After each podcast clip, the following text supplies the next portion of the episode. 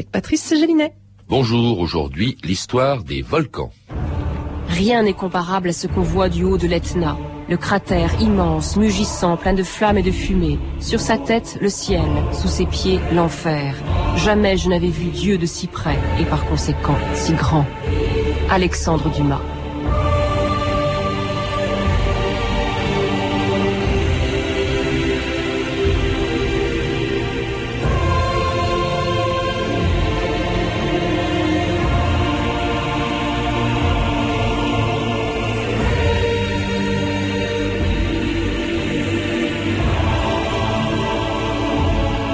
2000 ans d'histoire.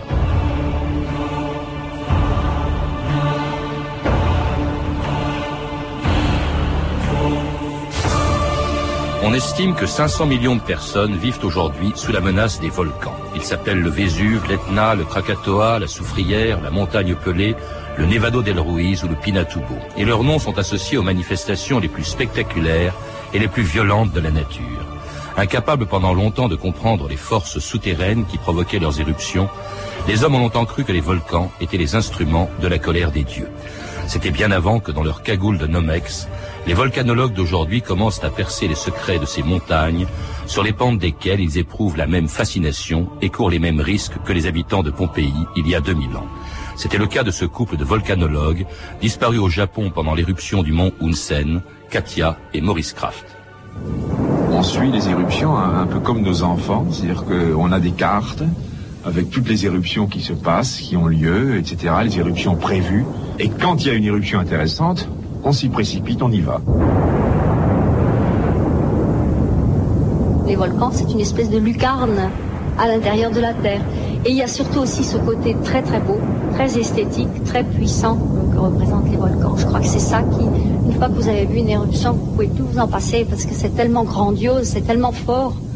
Cette impression de ne, plus rien être du tout, je trouve que c'est ça qui est merveilleux parce que bon, il y a aussi le plaisir d'essayer de comprendre, mais c'est surtout d'être dans ces éléments déchaînés. Jacques Durieux, bonjour. Bonjour. Alors c'était une archive émouvante puisque Maurice et Katia Kraft, que vous avez connus et que l'on vient d'entendre, ont été tués donc il y a dix ans pendant l'éruption d'un volcan japonais. On a du mal à comprendre que l'on puisse, comme vous le faites vous-même, courir autant de risques C'est pour la science, c'est pour la beauté du spectacle? D'abord, je crois qu'on court pas de risques euh, sciemment. Euh, les, les, volcanologues euh, ont pour but de voir le plus de volcans possible, donc on va pas se mettre en position de danger. Et, et je crois qu'il faut pas trop fantasmer ou mythifier le travail du volcanologue. Le volcanologue, c'est quelqu'un qui, comme tout un chacun, a envie de vivre, pas envie de mourir sur les volcans. et ça arrive quand même. Ça arrive, ça arrive de temps en temps, oui, mais combien de gens meurent sur la route et on pense pas au risque chaque fois qu'on monte dans sa voiture C'est la beauté des volcans alors qui vous fascine Avant tout, je crois qu'avant tout, c'est le spectacle de la Terre, le spectacle de la vie de la Terre. Euh, je crois que c'est la motivation première. Et, comme le dit Zakatia, le, le, questionnement scientifique vient un peu en second. Mm. Et je crois qu'à l'origine d'une vocation de volcanologue, il y a d'abord le spectacle avant tout. Alors, euh, la beauté des, des, volcans, on peut la voir dans un très beau livre que vous avez écrit aux éditions La Martinière, des volcans et des hommes, avec de superbes photos de, de Philippe Bourseillet. Euh, des images qui n'ont d'ailleurs sans doute pas changé, je suppose, depuis l'Antiquité, à une époque où on croyait, pour se rassurer sans doute, que les volcans, au fond, c'était les dieux hein, qui les faisaient bouger, qui les faisaient exploser. Je crois que toutes les populations à toutes époques ont cherché à se rassurer. Mm. Alors on trouve les explications qu'on a apportées de la main. D'un côté, ce sont les dieux. Bon, aujourd'hui, on essaye de pousser l'explication un petit peu plus loin en rationalisant la chose.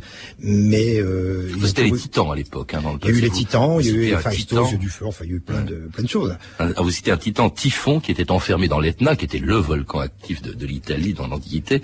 Et alors on dit que euh, c'était son haleine qui brûlante qui sortait oui, en fait, volcan Typhon, et qu'il faisait trembler aussi. Typhon avait été, comment dirais-je, puni par les dieux. On l'avait enfermé sous une montagne. On avait posé une montagne sur son dos. Et comme il se débattait, il faisait trembler la montagne, et lorsqu'il se fâchait, son haleine enflammée ressortait dans le cratère. Et gardé par Héphaïstos, le dieu du feu, Vulcain, en, en, en, en, enfin pour les Romains, pour les Romains qui a donné son nom au volcan d'ailleurs. Tout à fait, et on a toujours l'île de Vulcain, c'est Vulcano aujourd'hui dans les îles éoliennes, et c'est de là que vient le mot volcan. Dans la Bible aussi, il est fait référence, dites-vous, à des, à des explosions volcaniques. Oui, ce qui se passe, c'est que les éruptions volcaniques sont des phénomènes qui frappent l'imagination d'une grande population et, et qui la frappent profondément, parce que ces spectacles sont parfois très très forts, et donc elles passent assez facilement dans les mythes ou dans, dans les légendes. Et, on peut avoir une espèce de lecture géologique euh, essentiellement de l'Ancien Testament.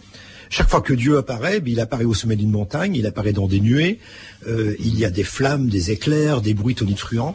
Lorsque Dieu se déplace d'une montagne à une autre, parce qu'il se déplace, il fait trembler le sol sous ses pas. C'est autant d'éruptions volcaniques. Vous parlez d'une des plaies d'Égypte qui était la, la, pluie de cendres, et, vous dites que c'est peut-être dû aux cendres qui sont venues de la mer Égée de Santorin au moment de l'explosion de Santorin. Oui, on a eu en, 1605 avant Jésus-christ. Voilà, on a eu cette, donc cette très très 1650, grande, pardon. Oui, euh, oui euh, on a eu cette très grande éruption à, Santorin, euh, au milieu de la mer Égée, et, et, les cendres ont été dispersées à peu près dans tout le bassin méditerranéen et on chronologiquement parlant, ça marcherait assez bien, je veux dire, avec euh, la rédaction des, textes anciens, et peut-être que les plaies d'Égypte sont une des, un des témoignages de cette éruption. Alors dans l'Antiquité, il y a aussi des gens qui tentent de donner au volcan des explications plus rationnelles. La revue de texte, Stéphanie Duncan. Oui, en Grèce comme partout dans l'Antiquité, hein, des hommes, euh, les hommes sont victimes des séismes, des volcans, étant de les comprendre autrement donc que par la présence sous l'étna du dieu Héphaïstos, frappant son enclume comme un forcené. En sixième siècle avant Jésus-Christ, Thalès, euh, le fameux mathématicien, pense que la Terre est un disque flottant sur des eaux tumultueuses qui déclenchent de temps en temps des séismes. Puis au siècle suivant apparaît, toujours en Grèce, l'idée du feu d'une fournaise souterraine. Le poète Pindare, par exemple, il décrit une éruption. Du mont Etna sortent, vomis par ses abîmes, les sources les plus pures du feu insondable. Une vision qui fascine aussi hein, le philosophe Empédocle, assis lui carrément au bord de l'Etna. Des masses de feu s'avancent, rien n'arrête la houle, nul digue ne la contient. Un jour, d'ailleurs, un pédocle, désespéré de n'y rien comprendre, se jettera dans le cratère. De passage en Sicile, Platon, lui aussi, observe le majestueux volcan. Il ne se jettera pas dedans, lui, euh, contrairement à un pédocle. ce volcan sous lequel, dit-il, des régions souterraines communiquent entre elles par de nombreux conduits. Parfois, ajoute Platon, la terre ayant fondu sous l'action du feu forme une pierre de couleur noire. Donc, c'est la formation de, de la lave dont nous parle Platon. Mais il n'y a pas que l'Etna. Au premier siècle, le grec Strabon découvre que le Vésuve est un volcan, et oui, même s'il le croit éteint. Le Vésuve, écrit Strabon, possède des cratères de feu, lesquels se sont éteints faute d'aliments. Alors pas si éteints que ça, hein, les habitants d'Herculanum et de Pompéi vont le découvrir à leurs dépens le 24 août 79 de notre ère. Une éruption dévastatrice qu'on connaît grâce au récit détaillé de Pline le Jeune, témoin du drame où périra d'ailleurs son oncle, Pline l'Ancien. il décrit d'abord l'étonnant nuage qui se forme autour du Vésuve. Un nuage, dit-il, d'une grandeur et d'une forme extraordinaire. Sa forme approchait d'un arbre, et particulièrement d'un pin parasol, car s'élevant dans le ciel comme sur un tronc immense, sa tête s'étendait en rameaux. Ah, c'est ce qu'on appellera plus tard, en souvenir de lui, justement, le panache plinien. Déjà, poursuit Pline, de la cendre tombait sur les navires. Elle devenait de plus en plus chaude, avec des pierres ponces et des cailloux noirs. Et l'oncle de Pline va mourir, donc asphyxié par les gaz. Les séismes sont de plus en plus violents, menaçant les maisons d'écroulement. Donc le jeune homme, Pline, et sa mère décident de fuir au milieu d'une foule terrorisée. Voici la nuit, écrit Pline. Non pas une nuit sans lune par temps nuageux, mais celle que l'on a dans un endroit fermé, toute lumière éteinte. On entendait les gémissements des femmes, les vagissements des bébés, les cris des hommes. Les uns cherchaient leur père ou leur mère, d'autres leurs enfants, d'autres leurs épouses. Il y en avait qui, par crainte de la mort, appelaient la mort. Beaucoup tendaient leurs mains vers les dieux. Plus d'un expliquait qu'il n'y avait nulle part de Dieu, que cette nuit éternelle était la dernière du monde. La fin d'Herculanum et, Pompéi, c'est une, une, explosion, enfin une éruption dont vous dites qu'elle a été une des plus grandes de, de l'Antiquité, euh, ou de l'histoire même je crois, je crois, que surtout son impact a été grand. En, termes énergétiques, on a connu dans l'histoire des éruptions bien plus violentes que celle-là, mais c'est une, c'est la première éruption qui a fait véritablement irruption dans le monde des hommes.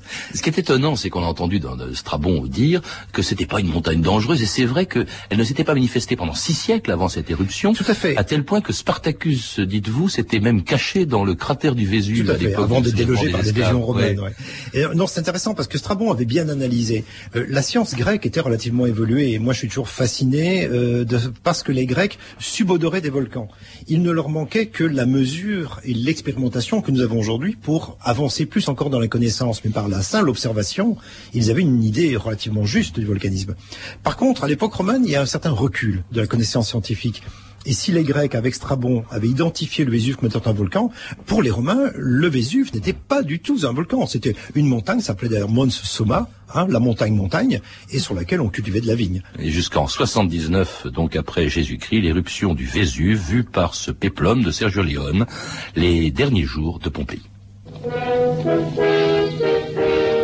Personne ne pourrait croire que des hommes aiment un volcan. Et pourtant, dans la bataille, combien de fois ai-je craint de ne jamais le revoir? J'ai rarement vu le Vésuve aussi beau que ce soir.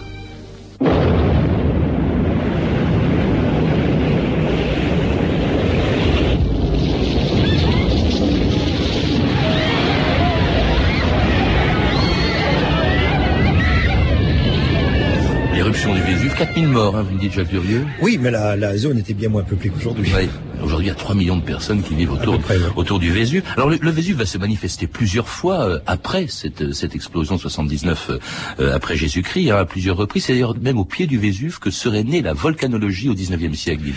Oui, le Vésuve a eu de nombreuses éruptions. Il y a eu une éruption assez meurtrière en 1632, qui est intéressante à plusieurs titres. Et suite à cela, euh, le roi de Naples euh, a lancé une espèce d'avis à la population en les mettant en garde contre les risques du Vésuve. Il ne sera entendu que bien plus tard, parce qu'un de ses successeurs, donc roi de Naples également, euh, construit le premier observatoire du Vésuve en 1851. Alors, pour se prémunir contre les dangers du Vésuve, il y a aussi une procession qui, tous les, tous les ans, deux fois par an, défile euh, à Naples, hein, avec le saint patron de Naples, Saint Janvier, c'est ça Oui, oui. Alors le, le, le, le problème, c'est que les volcanologues ont un concurrent sérieux sur place, c'est San Gennaro, et les Napolitains sont persuadés que San Gennaro, euh, renouvelant deux fois par an le miracle de la liquéfaction du sang contenu dans des ampoules de cristal, euh, les protégera des futures éruptions de Vésuve, et c'est un, c'est un vrai problème pour la gestion des risques aujourd'hui. Alors le Vésuve qui, fait peur- qui fait encore peur aux Napolitains et qui a inspiré des chansons comme celle-ci, Montagne de lave, Tu tiens ma vie entre tes mains, la seule pensée de toi nous fait trembler, Vesuvio par le groupe Scapa Napoli.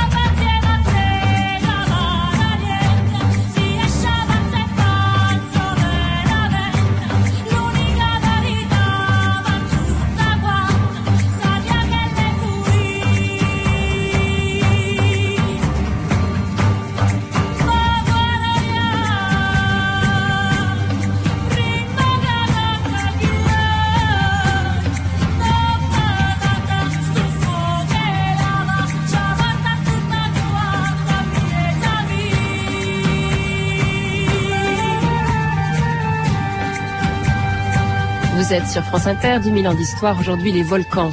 C'était une belle chanson, le groupe Spacca Napoli, Vesuvio, le Vésuve, le Vésuve, donc, euh, qui, dont on dit qu'il pourrait encore représenter un danger, euh, euh, Jacques Durieux. Euh, très certainement, oui. Pour nous, le Vésuve représente aujourd'hui le plus gros danger du monde, de par la grande concentration de population qui vit à ses pieds, et aussi de par l'évolution même du volcan. Donc, on sait aujourd'hui, on a modélisé la future éruption et on sait qu'elle sera cataclysmique. Et euh, sans évacuation préalable, on démontre que cette éruption fera au moins 200 à 300 000 morts durant les six premières minutes de l'activité du volcan. Donc il y a un, un enjeu, un enjeu énorme. C'est-à-dire le chiffre, en fait, vous le dites, de tous les morts euh, provoqués par des euh, par des éruptions depuis 1600. Vous dites, vous parlez de 280 000 Oui. morts et vous en on insiste parce qu'il n'y a pas que le Vésuve quand même. pas que le Vésuve, on, a- on non, insiste notamment sur les volcans indonésiens, c'est-à-dire la ceinture de feu du Pacifique. C'est là que d'ailleurs il y a eu les plus grosses, les plus violentes éruptions de, de l'histoire, avec des, des volcans comme le Krakatoa ou le Tambora aussi dont on parle jamais. Oui, alors ce qui se passe, c'est que l'Indonésie, c'est la plus grande concentration mondiale en volcans actifs. Ce sont aussi volcans les plus dangereux, et c'est aussi une des zones les plus peuplées. Euh, bon, Tambora, entre autres, a fait en 1815, il a fait euh, 92 000 morts. C'est pas, c'est pas signifiant. Et, et c'est vrai que l'ensemble des victimes de ces 2000 dernières années euh, représente le, risque à courir uniquement dans la, région euh, vésuvienne, dans ce qu'on appelle les pays vésuviens, tout autour du Vésuve. Et, ceci est dû à euh, une modification des risques volcaniques, non pas modification de la part du volcan, mais une modification qui provient du comportement humain. Et aujourd'hui, le plus gros danger des volcans vient de l'urbanisation des pentes de ces volcans. Alors autre région, à part l'Indonésie, la ceinture de feu, comme on l'appelle du Pacifique, avec le Japon aussi, il y a, par exemple, les Antilles. Il y a eu la montagne Pelée. La montagne Ça, c'était oui. la troisième catastrophe euh, par ordre d'importance de, de l'histoire du, du volcanisme euh, en 1902, avec ce qu'on appelle une, notamment une coulée pyroplastique, ce qu'on appelle une nuée ardente. Expliquez-nous ce que c'est, Jacques. Mais une nuée ardente, c'est une espèce d'avalanche. C'est comme une avalanche qui dévale les flancs de la montagne. Cette avalanche est composée d'un côté de matériaux solides, des fragments de roches de toute taille, des roches anciennes ou et de lave fraîche parfois. Et ces matériaux sont en suspension dans des gaz chauds. Cette avalanche peut dévaler les flancs euh, du volcan à des vitesses qui montent à plusieurs centaines de kilomètres heure. Et la température interne est de plusieurs centaines de degrés. Autant dire que rien ne résiste, aucune forme de vie ne subsiste après le passage d'une nuée euh, ardente. C'est curieux parce que pour nous, le, volcan est associé à la lave, aux coulées de lave. Elles sont en fait beaucoup moins dangereuses que ces nuées ardentes. en Tout fait. à fait.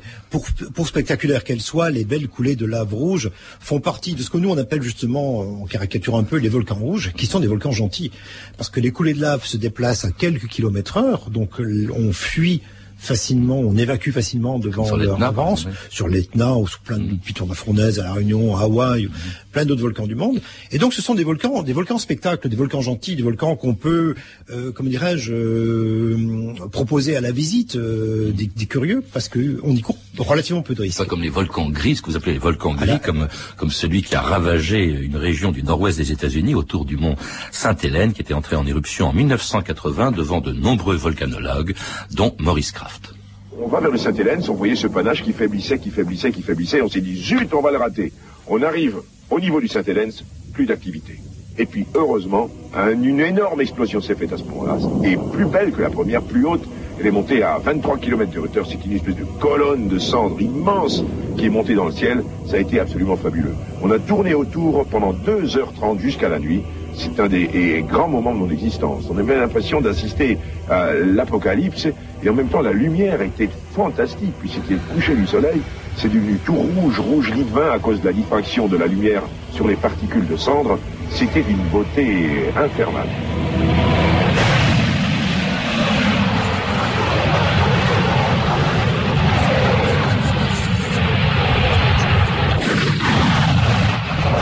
Qu'il y a d'invraisemblable quand on vous lit, quand on entend ces sons, c'est la, c'est la puissance des, des volcans. Jacques vous dites que par exemple au Mont Sainte-Hélène, le Mont Sainte-Hélène en explosant a dégagé la puissance de 27 000 fois Hiroshima. Oui, mais c'était, euh, oui, c'est vrai que ça, ça- c'est impressionnant. Euh, bon, bien sûr, 27 000 fois Hiroshima sans les radiations, bien sûr. C'est impressionnant en termes d'énergie, mais le Mont Sainte-Hélène, il faut aussi savoir que c'était une petite éruption. Ah oui Par rapport à d'autres éruptions du monde où on a euh, 100 000, euh, 120 000, l'équivalent de 120 000 bombes atomiques d'Hiroshima. Enfin vous parlez par exemple d'arbres qui ont été arrachés sur 600 Oui. kilomètres carrés. C'est la vitesse aussi de, je sais pas si c'est la nuée ardente. Non, il y a eu un 1100 souffle, il y a un souffle de Oui. 1100 kilomètres heure. Oui. Euh, c'est, absolument incroyable. Oui, oui, mais, mais, mais oui, c'est sûr, c'est incroyable, mais, mais je vous assure, c'est une petite éruption. D'ailleurs, quelques années après, on a connu des éruptions beaucoup plus grosses, dont, dont celle du Pinatubo, Philippines, Mm. qui était une des plus grosses éruptions du XXe siècle. Parce que bon, en ce qui concerne le Mont Sainte-Hélène, il faut rappeler qu'il y a eu très peu de morts, parce que là, le volcan s'est manifesté longtemps avant d'exploser. Je crois qu'on a évacué la population. Il y a eu combien de morts à peu près au Mont Il y a eu une Sainte-Hélène cinquantaine de morts autour du Mont Sainte-Hélène. Et- et ces morts sont tous morts par imprudence caractérisée, en ce sens qu'on avait défini la zone de risque, plus ou moins bien, d'ailleurs, vu que certains observateurs volcanologues, malheureusement, ont été tués par l'éruption, parce qu'on avait mal estimé euh, la puissance de ce souffle. Mais les gens qui sont qui ont été tués sont des gens qui étaient euh, en infraction, qui avaient pénétré la zone Oui, interdite. parce qu'on avait interdit jusqu'à 30 km. Oui, oui, non, mais il y avait, c'était ridicule. Il y avait des campeurs, euh, il y avait des, des couples avec leurs petits, leurs enfants en bas âge, etc. Ah, la population a été évacuée, ce qui n'a pas été le cas d'une euh, éruption, une des plus meurtrières de l'histoire, celle du Nevado del Ruiz en Amérique du Sud. 25 000 victimes, dont une petite fille, morte devant toutes les caméras de télévision du monde. France Inter, Patrice Bertin, le 14 novembre 1985.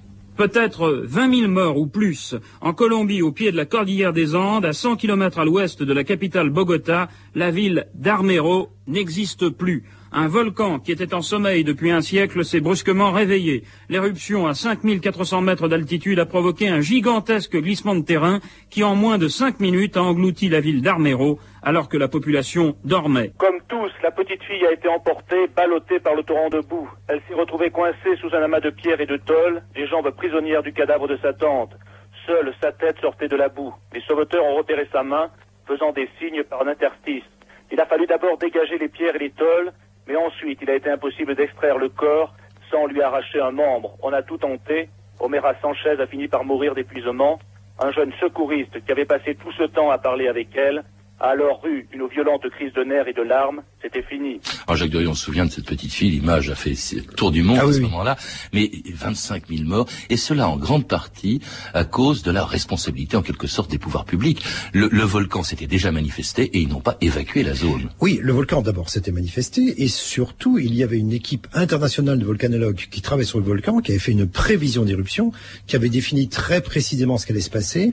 Quelques jours avant la destruction d'Armero, une carte de risque a été euh, publiée qui montrait que Armero avait 67% de chance sur 100 d'être détruite telle qu'elle a été détruite.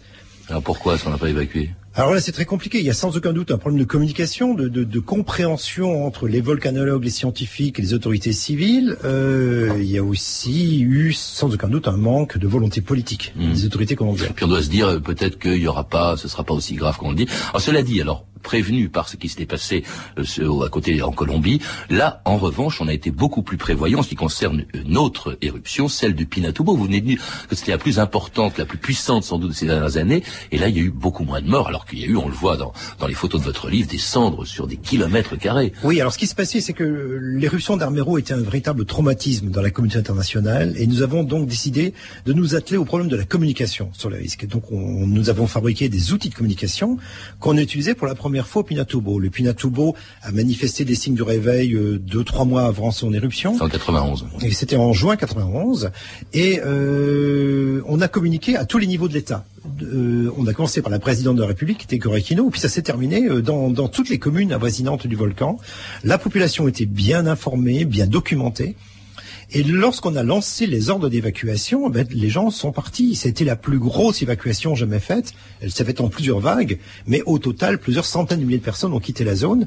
Et le volcan, qui a eu été qui a produit une éruption colossale. Le panache éruptif est monté à 42 km d'altitude, des colis pyroclastiques ont rayonné à 25 km du cratère, a fait très très peu de victimes. Alors cela dit, la zone a été dévastée, on le voit dans les photos de votre livre. C'est très impressionnant. Je crois, vous m'avez dit que une autre éruption dans la même région, le Tam- euh, Tamboris, euh, Tambora. Tambora, euh, qui avait fait 92 000 morts. L'essentiel des gens étaient morts euh, essentiellement de faim parce que les cendres, évidemment, couvrent toute la région. Les animaux meurent, on ne peut plus. Toute la végétation est détruite à ce moment-là. Oui, alors bon, il y a le- ce cas, c'est qu'il y a un siècle de différence entre les deux éruptions. Le Tambora a eu lieu au début du 19e siècle. 12 000 personnes ont été tuées directement par le volcan et 80 000 sont mortes de famine ou de maladie. Euh, au Pinatubo, il y a eu 500 morts environ. On a aussi évacué la population. Et il n'y a pas eu ces risques secondaires parce qu'aujourd'hui, nous avons euh, mis en place des relais importants d'intervention sur les catastrophes avec aide humanitaire, aide médicale, etc. Donc on a quasiment fait disparaître les risques secondaires du volcanisme. On peut faire disparaître les risques, on peut pas empêcher une éruption. On voit aussi dans votre livre des tentatives pour arrêter les laves, mais en réalité, c'est vraiment un phénomène qu'on ne domine pas. Ce qui, on mesure la limite, au fond, des possibilités de l'homme devant Disons le volcan. qu'on- oui. C'est ça qui les rend euh, passionnants. On n'arrêtera jamais une éruption. Ouais. Euh, ce qu'on a fait, c'est qu'on peut en modifier le cours. On a dévié des coulées de lave, entre autres sur l'Etna, ça se fait très récemment. Récemment, encore, oui. Tout, tout récemment. Mais on on n'a jamais euh, diminué d'un mètre cube la quantité de lave émise par le volcan. Les, les risques restent considérables. Vous l'avez dit, par exemple, pour le Vésuve. Ce qui est surprenant, c'est que on parle même d'une éruption possible un jour des volcans d'Auvergne. Pourquoi pas, pourquoi pas. Ça- mais ça sera pas forcément une catastrophe. Euh, Les dernières Ça fera venir du de- monde à Vulcania. Oui, oui, ça fera venir du monde, ça serait une belle pub, et puis euh, ça peut être aussi un, un extraordinaire spectacle, euh, mais qu'on sera nombreux à voir dans ce cas-là. Pourquoi pas une catastrophe? Parce que si on regarde ce qui s'est passé dans la chaîne des puits, les dernières éruptions sont des cônes stromboliens, des fontaines de lave, euh, des coulées de lave. Bon, quelques centaines de mètres de route détruites peut-être, quelques maisons, quelques hectares de terrain, mais surtout un fabuleux spectacle. Votre prochain volcan, vous qui les parcourez un petit peu, c'est lequel, Jacques Durieux Ah, mon prochain volcan, il est un peu excentrique. Euh, je compte retourner euh, faire différents travaux sur le volcan Erta-Ale, qui est le seul volcan du monde à contenir aujourd'hui en son cratère un lac de lave actif. Il est dans le fond de la dépression d'Anakil en Éthiopie. Merci Jacques Durieux. Je rappelle donc que vous êtes l'auteur d'un livre magnifique, Des volcans et des hommes, avec des photos de Philippe Bourseillet, un livre disponible aux éditions de La Martinière. À lire également L'abécédaire des volcans de Jacques-Marie Bardin-de-Sèvres, publié chez Flammarion. Et puis pour les enfants qui nous écoutent aussi, La vie des volcans, leur origine, leurs éruptions à travers le monde, un livre de Claire Villerval disponible aux éditions de La Martinière Jeunesse. Vous avez pu entendre un extrait d'un documentaire de Marise Bergonza, Maurice et Katia Kraft au rythme de la Terre, disponible en cassette chez la 7 vidéo Cité des Sciences et de l'Industrie, ainsi qu'un extrait des derniers jours de Pompéi de Sergio Leone, disponible chez Filafilm Vidéo. Vous pouvez, vous le savez, retrouver ces renseignements en contactant le service des relations avec les auditeurs au 0892 68 10 33, 34 centimes d'euros la minute ou consulter le site de notre émission sur franceinter.com. C'était 2000 ans d'histoire, la technique Alison Ascrisi et Angers.